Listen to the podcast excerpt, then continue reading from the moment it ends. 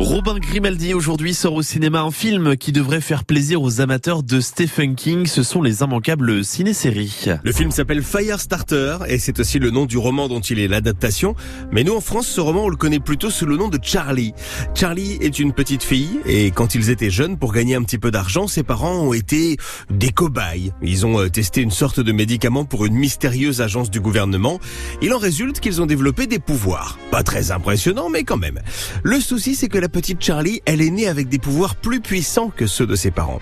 Euh, vous connaissez la télékinésie, hein, le pouvoir de faire bouger les choses à distance Eh ben, Charlie, elle possède le don de pyrokinésie, le pouvoir de mettre le feu par la simple force de la pensée.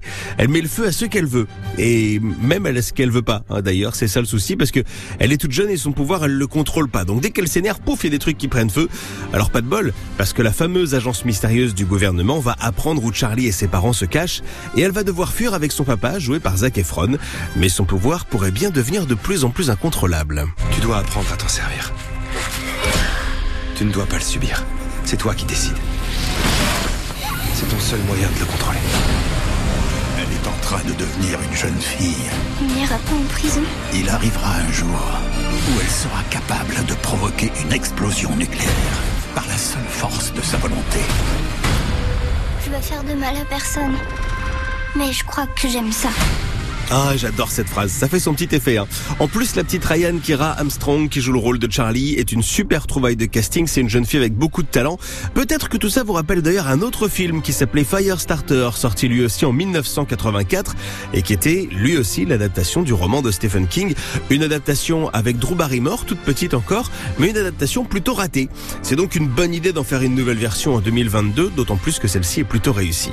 C'est Blumhouse qui produit ce film. Blumhouse euh, qui a plus de preuves à faire dans le cinéma d'horreur. Hein. Par exemple, c'est eux qui ont fait la dernière version de L'homme invisible qui était génial. Ils ont fait Insidious, ils ont fait Paranormal Activity, American Nightmare. Enfin, les mecs ils gèrent. Hein.